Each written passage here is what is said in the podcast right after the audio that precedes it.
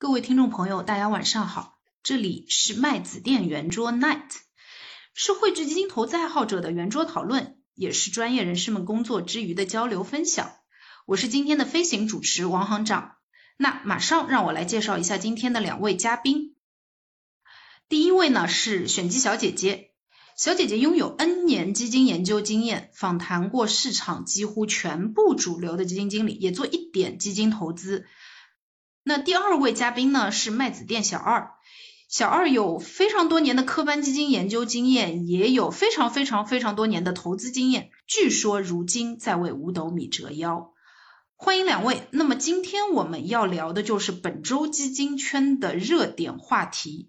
顶流董承非的奔私首发。就在昨天啊，我们有留意到，其实，在资管圈和基金圈有一条还挺爆炸的这个这个新闻，说啊，顶流董承非首发意外遇冷，奔私新产品半日仅募集三个亿。那实际上在昨天全天结束之后，我们可能看到说，大概一天的募集规模在七个亿人民币左右，这个和之前市场的预期相比还是低了不少的。那我。首先想请问一下这个啊，麦子店小二和选基小姐姐，两位身边有朋友买这个产品吗？或者说两位会买这个产品吗？呃，好呀，我我我先来说说我这边的情况吧。那个我身边确实呃有关注过这个私募基金的，但是最后也没有投资。然后呃，如果就我自己本人来说的话，我觉得呃我也。不会去投它的这个私募产品，倒不是说现在市场对于市场的悲观，呃，恰恰相反，我觉得现在市场呃还是一个比较不错的投资时点。呃，我觉得可能对于我来说更核心的是说，呃，我我其实是是会需要关注两个点，第一个是呃这个基金经理分私了之后，他的业绩是不是还是具有可持续性，而另外一个就是我还是个人。如果同样的一个，比如说基金放在我面前，假设有这样子的一个理想状态下，有两个基金，一个是公募，还是一个是私募的这种这种情况下，我可能会偏向于买公募。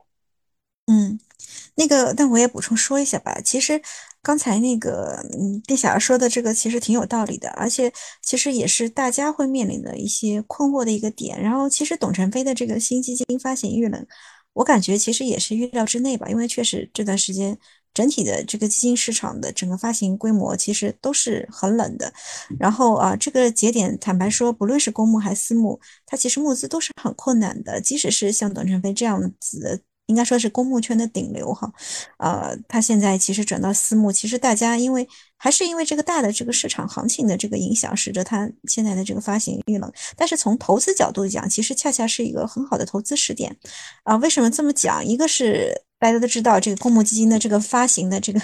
我们说魔咒啊，当市场其实发不动基金的时候啊，包括我们今天也看了一个数据，就是实际上四月份整个公募的股混基金的发行规模其实只有一百亿左右，相对于我们说之前的一一月份的一千亿，这真的是一个非常大的一个滑坡啊。另外一个呢，就是其实董承非大家也看到这个新闻上可能也说了，自自掏腰包四千多万啊，相当于是投到这个私募基金里面，那他有这个自己这么多资金的这个。投入相当于是跟投资者的利益是完全的这样一个绑定，然后又在相对比较低的点位，实际上这个产品又是它在瑞军的第一个产品，啊，纯粹从产品角度上，其实这个产品这个时点的这样一个布局还是值得期待的，嗯，啊，这两位其实。刚刚两两位的答案当中的信息量还是很很多啊，那我接下来就想说，就刚刚大家提到的这个买与不买，或者很多的这个考虑，我们再展开聊一聊。嗯，首先小二提到有说，如果是同样的有公司募，呃，同样的可能管理人，同样的产品有分公募和私募的话，他个人是更倾向于呃公募产品的。能这个讲一下这个是什么理由吗？对，呃，你是怎么看可能公私募之间的这个差别啊？对我，我觉得可能，呃，对于一个对于我我个人的一个呃视野范围来说，我我是这样考虑这个问题的啊。第一个就是说，呃，因为其实从一个相对比较呃学术的角度，因为其实这两年呃国内外也有蛮多的一些研究机构去研究，就是关于这个呃基金这件事情到底能够给投资者带来什么样的一个呃回报？因为其实大家去买基金，更多的从一个非常本源的角度上来讲，我是要资产升值。也就是说，其实无论大家最后是一个什么样子的一个呃理想也好，这个愿景也好，出发点也好，大家最后就是比 P K 的，因为投资这个事情讲到底就 P K 的，就是说我到底是什么价格买的，什么价格卖的。那么对于基金来说，其实就是一个净值上涨。那么这当中可能会有几个问题，我觉得是需要关注的。第一个是，呃，我觉得核心。一个就是超额收益的问，超额收益的这个分成的问题，因为大家也知道，私募基金这边超额收益的这个呃 carry 还是一个呃蛮高的水平，有百分之二十。那么我觉得对于一个呃，就其实这个话题回过头来说，就是你这个呃同样一个管理人，你比如说原来在公募基金里面，但你后来到私募基金，你你其实可以换一个角度来考虑这个问题，你你凭什么相信他能够赚一个比公募超过百分之二十的这样的一个业绩回报，我也买过私募基金，在在蛮早的时候，就当时 其实是一个相对比较偏血和泪的教训的那个那个那个上一轮大牛市的时候啊，也是一个非常著名的基金经理，然后出来奔私，我买了他的这个。哎，这个我们可以到下一个问题再聊，就是下这这个这到目前我想问就是你怎么看待公募和私募的差别啊？你刚刚讲的非常清楚，一个是因为。呃，要取得呃百分之二十的业绩报酬之后，仍然和公募持平，是是有一些挑战的，对吧？第二，其实是两种不同的募集方式，对于投资范围的限制、仓位的限制，有各自非常不同的特点。这是可能小二觉得公司募在你的认知里两个非常大的不同。或者说我我其实想说的是说，呃，我其实刚刚才可能扯了远一点啊，就是说，呃，为什么？就是我想说，公募好的地方就是公募，毕竟你的整个投研团队和一个呃这个就是基础的研究实力还是在线的，特别是对于一些大机构来说啊，所以我们现在聊差别嘛，我们没有说谁比谁更好，我们只是说不同嘛。你你说了两个很很大的不同嘛，对吧？啊，对对对，那问一下那个小小姐姐啊，就是选基小姐，你觉得公募和私募可能很大的？你在你看来，就是你怎么看待两者之间的差别呢？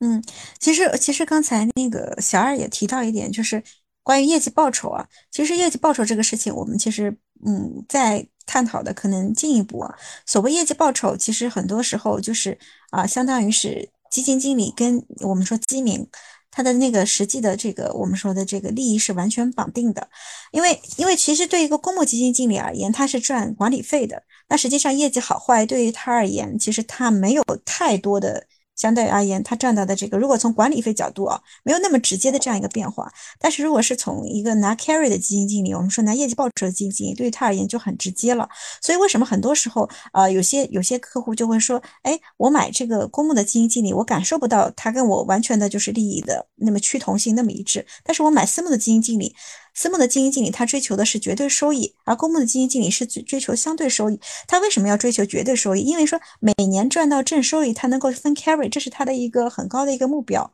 所以说，就是公募跟私募，我们刚刚也谈到，就是说，啊，这个插曲里面有一点，其实就是 carry 跟那个我们说公呃私募和公募追求绝对收益和这个。相对收益其实它本身就是一个绑定的一个过程，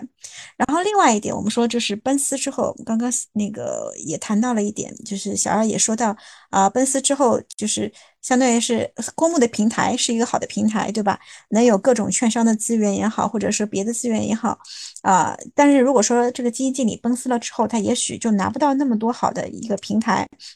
好的一些资源，这个确实会有这样一个情况。但是换言之而而讲，其实，在私募还有一点就是它的机制更加的灵活，灵活就在于它能给到研究员啊更多的一个激励。另外呢，它能够就是说研究的板块能够更加的一个聚焦。这个其实也跟公募私募的那个契约的那个里面，其实也有一定的这个我们说是相相应该说是。呃相关的。比如说公募，你可能说百分之十上限，你注定说你一个仓啊一个一个一个一个基金里面注定要买好多个票，不可能说只买几个票。但是私募不一样，私募你可以集中的就只买几个票，你可以做深入研究，然后去追求那个真正有阿尔法的标的。你不需要说我为了填仓，我去下面去买一些标的。所以说从这些角度上来讲，我觉得这些都是公募和私募之间一个很大的差别。那如果说这种相对高集中度的这样一个投资，你可以看到真正其实每每年啊，真正的如果说真正 top 的那几个私募的选手，他就能拿到很高的这个收益。其实也跟他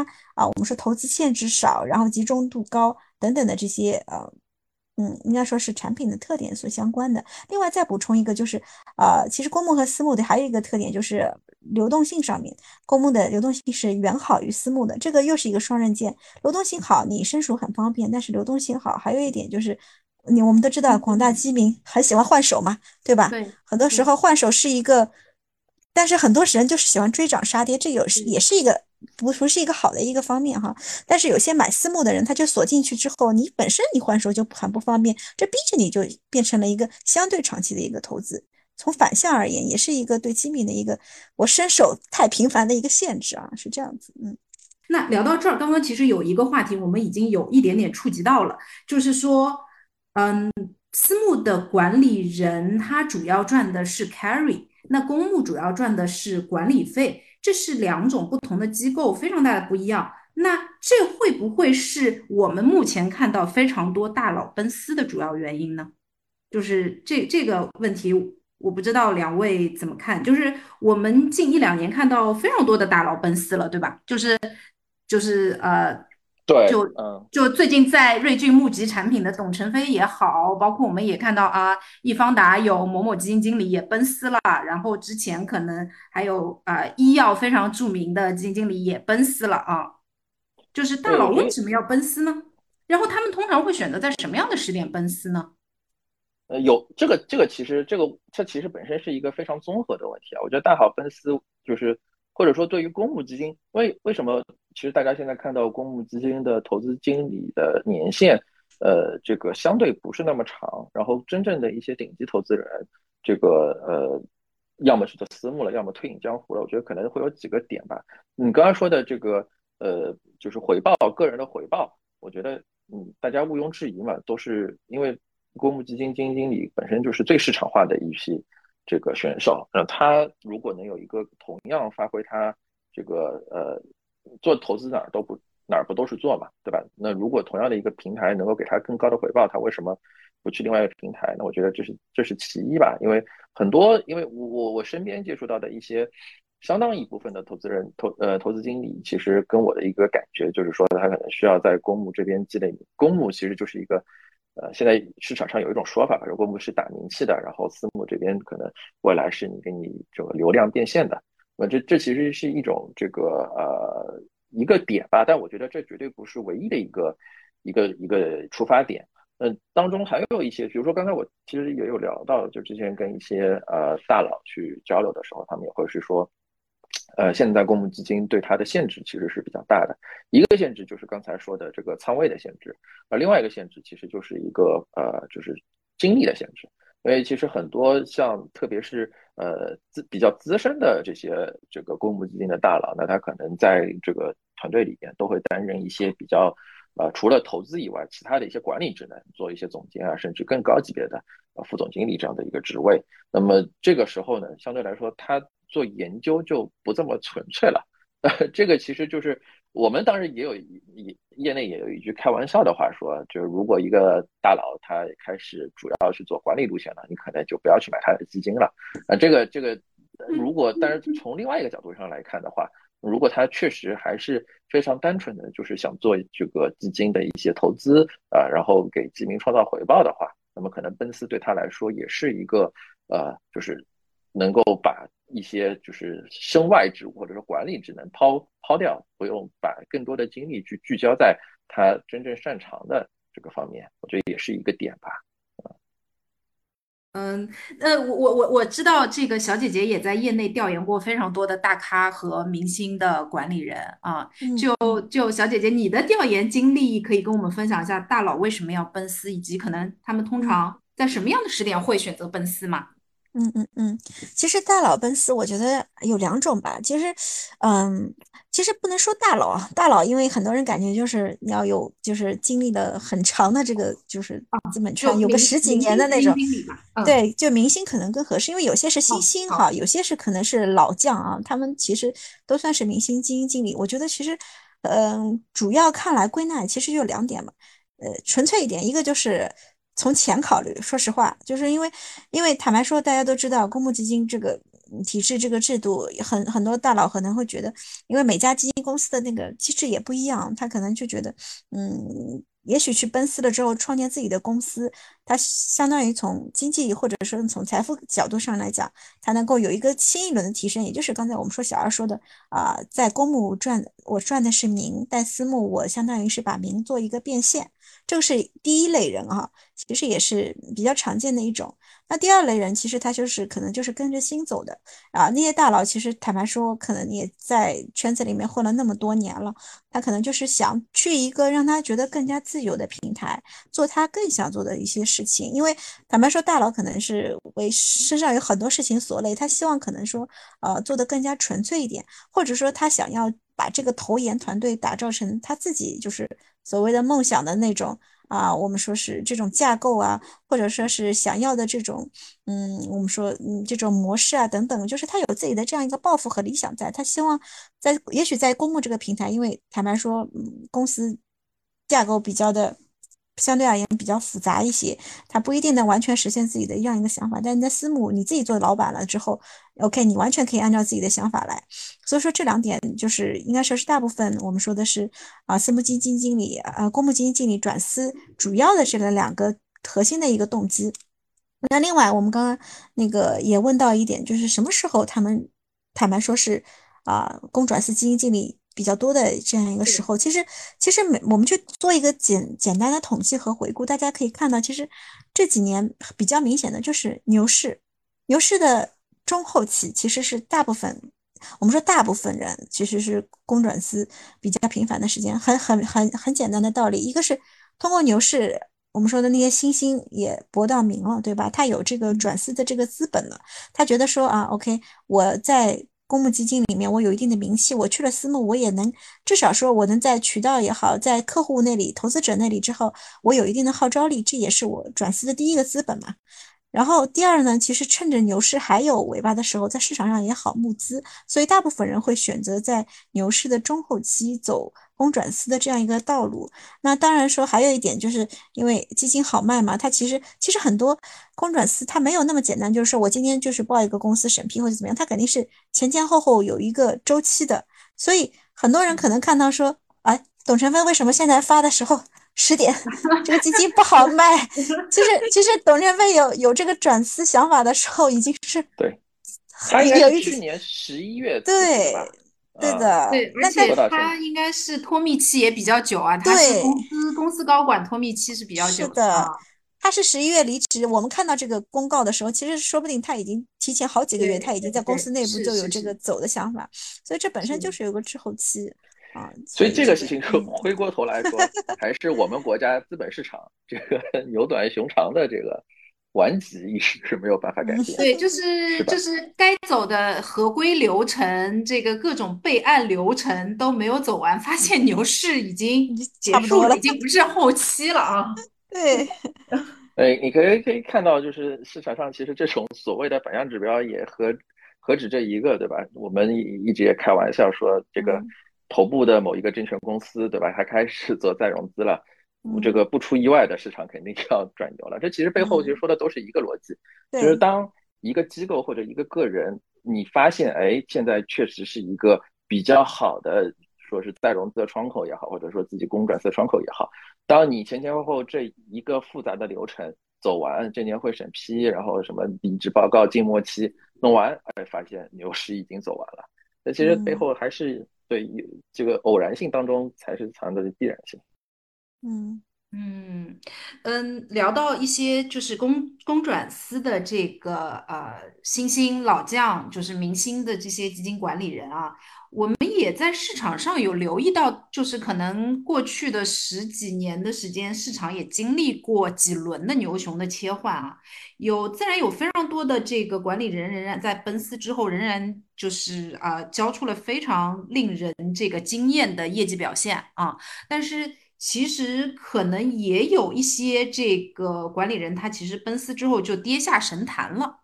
这个问题我不知道两位有一些什么样的观察或者见解吗？就是到底这个所谓的新兴老将，这个明星的管理人是他的个人英雄主义，还是他曾经所在的平台啊，就是造的这样的一个神呢？嗯，要不这个问题我先来聊几句吧。呃，其实我觉得这个，嗯，还挺复杂的。就是我们我们觉得是还是要来这么样子去看啊。就是其实很多就是我们说公募的基金经理他成名啊，很多时候我们说一战成名，他是带着标签成名的。嗯，比如说就算是这两年可能就是大家明显比较火的，就是一开始的。啊，嗯，某酒庄的基金经理，对吧？然后是，呃，比较火的，还有就是搞半导体的基金经理，搞新能源的基金经理，对吧？其实都是你，你其实大家聊到这些人，你你你，其实心里面是很知道他是带有标签的。那这个标签其实很多时候，呃，是有基金经理自身的能力在，但是很多时候是市场给的机会。坦白说是这样子，但是市场它又是瞬息万变的。也许你成名是靠了这个，但是你从这个东西它可持续性有多长？然后你到了私募之后，坦白说，私募的本身的这个投研资源，嗯，刚刚我跟那个小二我们也聊到，它本身也没有像公募大平台那样给你那么多投研的支持。就是你这个可持续性，一个是风格角度，你这个风格或者说你这个主题，你能不能转到私募之后市场还配合你？其二，你没有了这一部分。我们说的公募的这些投研资源的支持，你能不能还能够重复的，就是把自己这个造星神话能够继续的进一步延续？这个其实都是嗯，我们说打着一个问号的。所以真正的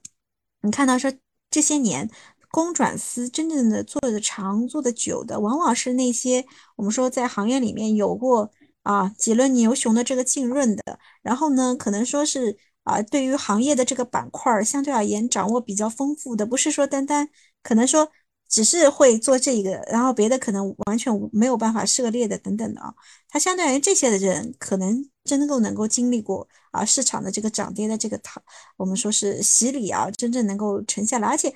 坦白说，私募是很残酷的，私募基金是你一旦业绩不好了，你一旦。你还有还有一个，我们说到就是有止损和平仓线，对吧？它不像公募，你还有机会等到这个产品净值回来，有可能市场都不给你机会，你直接就跌穿了之后，直接平仓了之后，然后你你可能公司就倒闭了，就是这个就 game over 了，就不会再有机会了。所以这个也其实是很残酷的一个现象。嗯，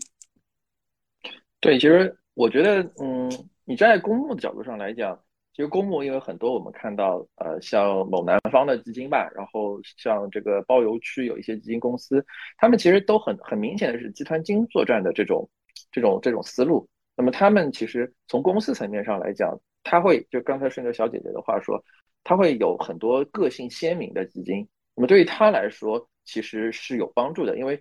从站在公司角度，它能够更大程度上的吸引不同有不同投资偏好和投资这个。去向的人，但是呃，对于所以这这这某一个细分的这个赛道里面，你可能比如说今年新能源，前两年是白酒或者是 TMT，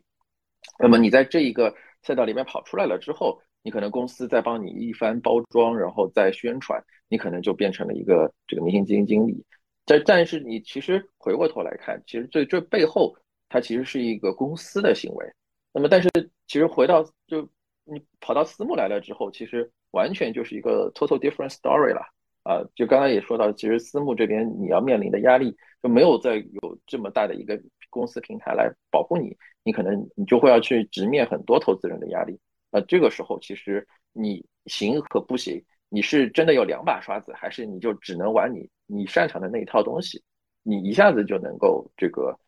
就就市场就能检验出来。所以其实回到刚才呃这个我们最早聊的这个问题，就是。一个公募基金经理到大佬，就是大佬或者说就明星基金经理他去奔私了，我要不要去追随他？这个事情，我个人的一个初步的想法是说，首先刚才其实也讲到很很核心的一个问题，如果这个这个投资人这个这个管理人，他本身是有很长的这个呃从业经验，然后他的这个 track record 也非常的这个穿越了很多轮的这个不同的周期，不一定是牛熊啊，有可能不同的风格、成长风格、价值风格，他很多轮他都过来了，然后整体上来讲，他还是保持一个非常稳定的。回报率，年化回报率。那这种时候呢，我们倾向于认为，当然这个也不一定是绝对，也有也有也有踏空的这个奔四的。但是整体上来讲，我们觉得还是相对来说比较可靠的。但是相对来说，呃，一个比如说在某一某一个特定年度，这个小二，你觉得董承飞是这样的一个管理人吗？我觉得是，我觉得是。但是你仍然不会买他的产品。对我我我我不买他的产品，最核心的原因是因为我觉得对于私募来说。公募我我买更加放心，因为相对来说，因为私募的这个管理的不透明度实在是，就刚才除了一个 carry 的问题之外，还有一个就是公募相对来说，因为呃对于一个投资人来说，一个强监管的东西对投资人还是一个保护嘛。那你可能更多的时候像这种择时啊什么的，你自己做判断就可以。像现在这种低谷，你直接去买公募，实际上我觉得，呃最后大家过个三五年两三年，大家回头来看。其实我觉得回报不会差太多，而公募整体上来讲，你的确定性更高，而且最最次一步就是，呃，如果你不是特别特别资金量很大，然后你你要把你的手头上的资金分散到一定要分散到不同的管理人手上的话，你可能比如说你的资金就是两到大家正常人一般来说，我觉得买两到三个基金不同风格的基金产品就就足够了。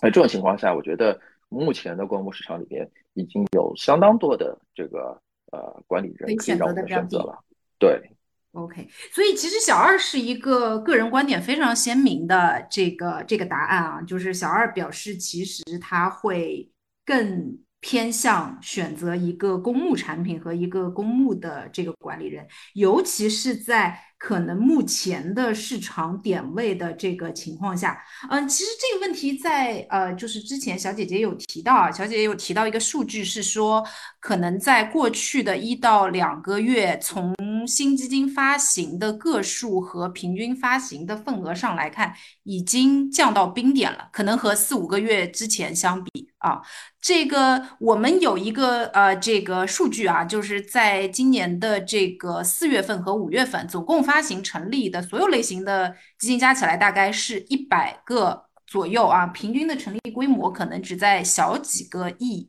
人民币。那这个这个其实和年初或者去年年底的这个基金的募集市场相比。是完完全全的这个两重天。那么所谓的这个好卖不好做，好做不好卖的这个魔咒，两位觉得是仍然存在的吗？那目前这个市场，不管是啊公募也好，或者是啊私募，就是如瑞俊这么牛的私募也好，发行都遇到了很大的挑战和阻力。两位会觉得这是一个反向的信号吗？就是对于投资人来说，是一个该进场的时点，该买入的时点吗？其实我觉得还是就是，首先就是，嗯，首先说在冰点的时候，呃，其实还看投资人的投资期限嘛。如果你本身就是一个两到三年的投资，那现在现在其实没有什么特别好犹豫的，对吧？这个繁殖的这个现象，其实其实现在还是已经比较明确的这样一个信号的。然后，其实刚刚小二还提到了公募和私募，就是他是很观点很明确，是完全买。公募不买私募啊，其实我就就着他刚刚那个话再补做一个补充。其实他说的是有一定道理的，就是其实买私募它有一个很大的风险点，就是公司层面的风险，因为它不像公募那么的强监管嘛，对吧？你可能说是也许买买了一个私募，到最后这个私募公司就倒闭了，你会存在这样一的一个风险。那至少买公募，你公司可能不用担心它分分钟倒闭，但是呢，就是说也许就是真正的那些大佬所谓的。也有很多是蛰伏在私募里的，你通过公募是你买不到的，所以我觉得这个还是要看人的，就是说你真正的追求是什么。你如果只只是说觉得现在点位很低，你想要买一个布局一个基买一个产品，你就是很纯粹的，对吧？其实你你就买个公募就好了，甚至买个公募指数都可以。指数啊，对对，就是很简单，对吧？你我买个指数，我放一放放一段时间，对吧？我觉得嗯，OK，市场涨了到了我心理预期了，我可能就是十个点、二十个点，我心心不黑一点的话，对吧？反弹来一波我就走了，那也也 OK，也正常，对吧？然后如果说你你就像那个我们主持人说的，刚刚说我我我就是很很觉得董承飞很好。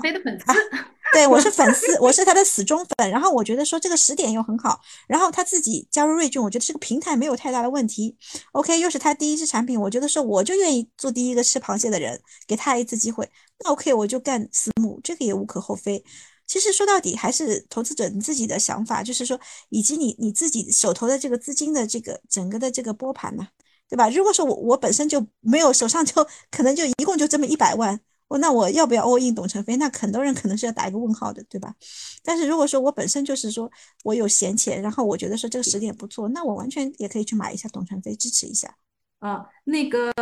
对，我觉得小二呢？小二，你觉得是反向信号吗？现在该进场吗？你自己可能会多大这个拿多少仓位进场呢？呃，首先我我我是一个我是一个不择时的人，所以我永远是 一直是满仓会吗？永远满仓。因为择时对我来说，因为我曾经反正也也做过一些相关年少不更事的时候吧，就 这个这个觉得自己能够战胜市场，然后发现择时，你择对，你你择时相其实就一个问题，就是你要同时择对两次，一次是什么时候卖，一次是什么时候买。你假设你就是抛一个硬币。你抛对一次的概率是百分之五十，你抛你两次全抛对的概率实际上只有百分之二十五，所以你可想而知，你要同时做一个这个正确的择时，你你其实是是一个非常低的概率事件。我们其实可以看到，即使是很很牛的那些卖方的分析师，那些宏观的这个策略的一些就行业领军人物，他们能够这个看对看对的这个这个这个比率吧，我们如果观察他观察比较久的话，其实也也。真正顶级的也不过就是百分之六七十的这样子一个胜率，我觉得也就真的高估了，尤其是卖方，通常他们说对了才会拿出来说自己看准了，对，说错了他们就不会再说，就让市场遗忘它。我我下次对了再拿出来说。所以这个择时啊，或者说这种打子弹说有有收有放，这个完全就是，除非你有一套这个行之有效的投资策略，那当然是偏量化的一个玩意。但是其实是一个看上去很美的，我一直说这其实是个看上去很美，但是实际上你真的很难做到的事情。我回过头来说，其实现在是不是好的点位，这个大家不言自明。我觉得现在我再跌下去，你就无非就更安全。那我觉得其实大家很多时候更多的是说你在很很多投资人现在是很摇摆的这样一个状态。我觉得其实这就是人性嘛，因为投资人投资很多时候大家也是老生常谈，就是说是一个逆人性的一个。一个过程，你核心的是说，你心心里的那种恐惧，你买下去，我肯定大家现在是不是一个到底谷的时候？其实坦白说，很多股票现在，特别是像一些中概股，现在已经跌到家都不认识了。那你说现在是不是股已经超越了一些我们正常所谓的投资的这个认知范围？你看在这种情况下，是不是还会继续跌？确实不知道。但是你拉长的时间看，你这个。公司是不是？你觉得核心就看这个公司是不是正常经营？你去看它的这个年报，去看它的业绩快报。你你其实你更加熟悉的是说，你最好是那种你身边能够经常能用到的、看到的一些东西，特别是一些消费品啊，特别是一些互联网的一些公司，或者说是一些这种你平时能够有接触，知道它是确实是还是还是能够从身身边的这种日常生活中能够感受到它确实没有。在经营层面上有下滑的，那么这种其实你过了，因为估值永远是一个情绪的概念。估值实际上，虽然我们从这个科班出身来说，估值它是有一套方法论，它是有一套算法，它是有一套公式的。但是从实践里边，我们通常说估值更多的是反映情绪，那情绪又反映的其实是人性。那么其实，但投资人来说，对投资人来说，就是别人恐惧的时候我贪婪，别人贪婪的时候我恐惧。那现在可能是前者的时候。我觉得，如果你短时间内不会太用钱，然后就其实我们说现在最好的一个投资策略就是你把所有的钱买进去，然后把这个 A P P 给卸载掉，不要 两眼一抹黑。我说不定两两两三年之后，你应该就能够有一个不错的回报。对，嗯，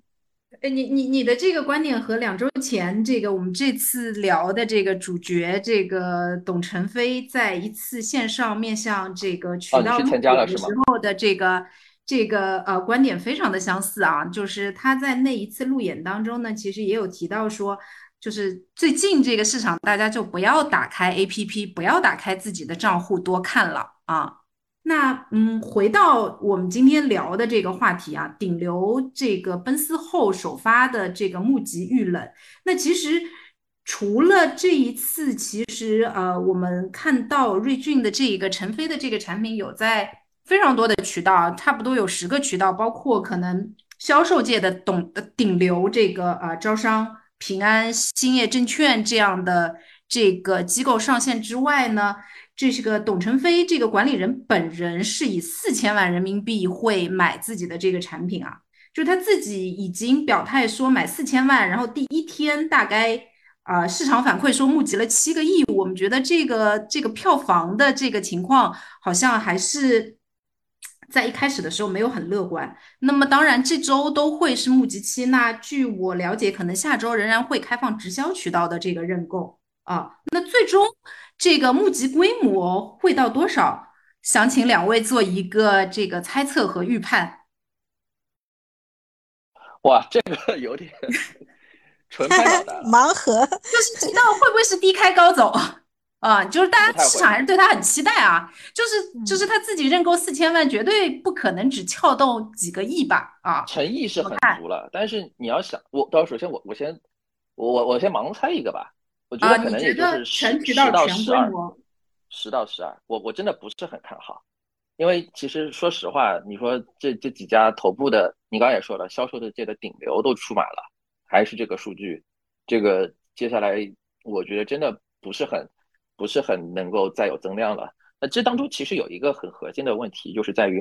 因为现在实在是跌太多了，就是有很多，因为对于这又回到一个人性上面来，就是说。你你一般来说无非就是两种嘛，第一种是你把其他的这个金融资产卖掉了之后，你股票也好，基金也好，你卖掉了之后，你去买，你去认购这个这个私募，那这个肯定是铁粉了。为什么？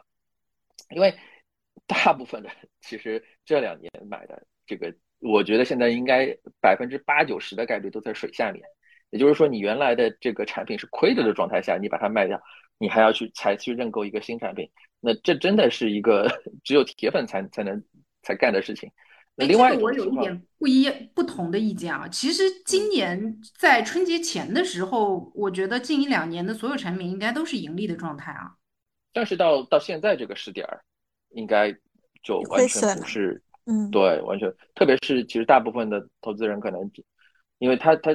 追涨嘛，他不断的会在牛市当中自我强化去追追追加投入。然后这一波跌下来，因为这一波跌的又很快，而且跌的都是机构重仓股。如果他本身就是一个喜欢买基金的投资人，这一波其实从从年初，我我我我自己的公众号里面我也写了葛兰的这个事件吧，就医药从医药开始跌，就现在一轮一轮重仓就开始跌跌新能源什么的。其实我觉得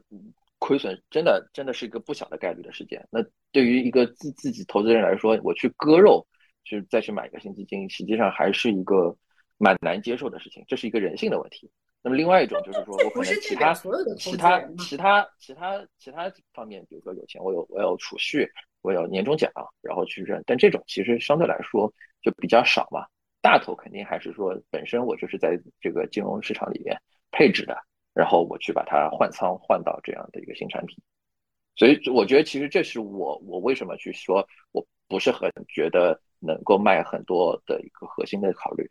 对你，你其实还是比较没有没有没没有那么乐观的。你刚刚说的数字是多少？十到十二亿是吗？十到十二，我们拭目以待。我嗯，这个这个，我我个人觉得不值。那当然，当然就是这个，我我我们可以也先听一听小姐姐的意见啊。其实小二提到的一个观点，我理解你是觉得大部分的投资人。或者市场上大部分的资金还是存量资金，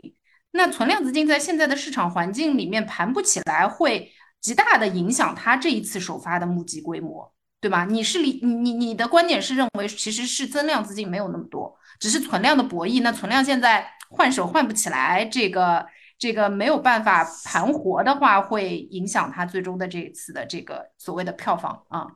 对这个，这个其实呃也不是我的看法，因为之前我看过一篇研报，也是蛮头部的一家证券公司的的写的，它其实就是说关于居民资产配置，就是这一波大牛市也是说从呃一九到二一年吧，就是公募基金就是 AUM 上升这么快，实际上呃背后的核心的这个呃我们说的叫存款搬家嘛，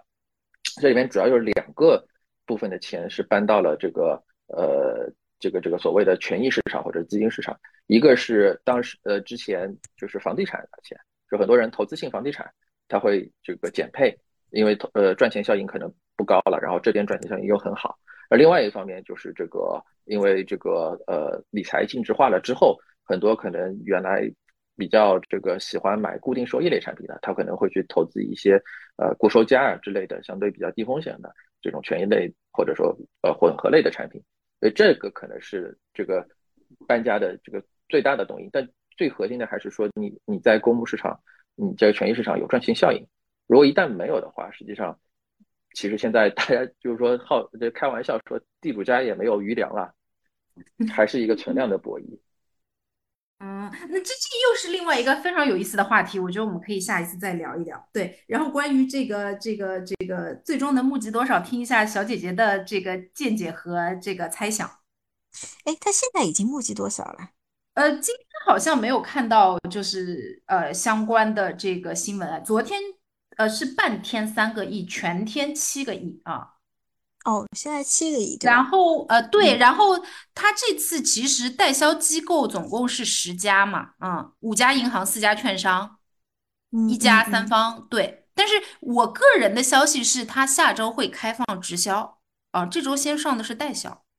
嗯，其实我一直觉得代销可能这次受比如说疫情的影响啊，就是不能很多客户不能线下在网点下单，是不是或多或少也会有一些。影响就比如至少上海、北京这个这个两大这个兵家必争之地，这次肯定在销售上是会受到一些影响的啊。第一天七个亿，非官方消息。他如果是不是老客户的话，因为他应该要重新开户，就是肯定疫情还是挺受影响的。然后其实其实直销也疫情应该也是会影响到直销的。然后我感觉其实那个小二拍的这个数字不是特别乐观，其实我也没有那么的乐 观，我可能觉得可能可能 double 一下，现在七个亿可能就十五左右，可能也真的差不多了，因为整个行情都不是很好，这个倒不是那个，因为你想之前，嗯，像去年啊，去年这种顶流奔四奔四其实都不怎么需要宣传的，就当天可能就两两天就打爆了。就是，其实真正要买的客户啊，他其实也许真的就是一开始他就买了。就是你，你如果说你真的开放一周，跟你开放两周，其实不会差太多。嗯，是。而且，嗯，如果说其实对于私募而言，直销的客户。呃，可能就是董承飞，他应该也会带一些自己的客户过去吧。但是，嗯，能带多少？特别是这个节骨眼，还有，其实刚刚小二也谈到一点，就是今年很受伤的，就是去年大家都知道固收加很火嘛，嗯，但是这部分其实就是银行的，就是当时我们说做理财替代的那些客户，今年应该都是有一定的亏损的。所以说，银行如果说要把这部分的客户再进一步。把他们的资金转出来去买新的产品，其实也是有一定的困难的。这个不只是董承飞的产品，对，这不只是董承飞的产品，应该是所有的基公募基金产品都是有这个问题的。就是首先他要解释为什么我 买的固收加在亏损。OK，我再说啊，我要那你新买新。固收加的受众和权益的受众不完全是一批人呢。那他是不完全是一批人，但是他可能说，比如说这个客户他有。一部分资金他是买在固收家里的，是。那他还有部分资金可能他在账上他是可以投的。真的很火，基本上所有的我看银行的这个各大行都是当理财替代在卖。对对，你只要是银行的私行客户，或者说你是银行的理财客户，你可能或多或少你都会买到一点，对吧？那它会至少会影响你的感受嘛。然后市场现在又这么跌，你要在新的资金进去，我觉得还是有一定压力的。嗯。对，呃，对，我觉得不说家这也是一个很有意思的这个话题了，因为其实去年，据我了解到，非常多的股份制银行反向的都跟市场上的各大基金管理人去定制固收加的产品啊，以满足他们客户可能在理财产品上满足不了的这个投资的需求啊。当时有非常多的比较大规模的产品成立，其实都是银行反向跟管理人定制的啊。那或许我们下一期。也可以聊聊这些产品 现在的这个表现是什么样的啊？或者说，我们可以聊聊对于原来买理财的人，真正适合他，现在可能理财净值化了之后，真正适合他的产品是什么？哎，还有去年就是大家不要忘记，还有一个很多理财的人买的就是雪球产品，啊，今年也是很多跌穿的，就是对，真的是好惨。对，所以我觉得下一波我们真的可以聊一聊这些去年理财替代的这些产品。嗯，好的。所以其实小二的猜测是十到十二个亿，小姐姐觉得可能十五个亿左右，对吗？嗯，对。那我们就呃，可能等它成立之后，我们大家就拭目以待。嗯，好的。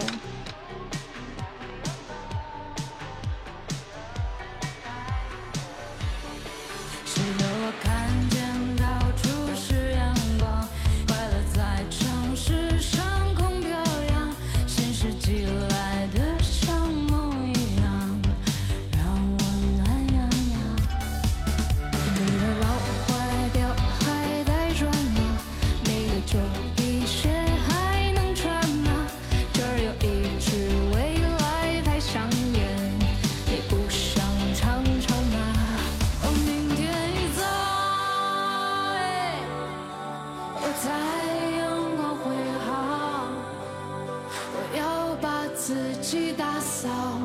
把破旧的全部卖掉，哦，这样多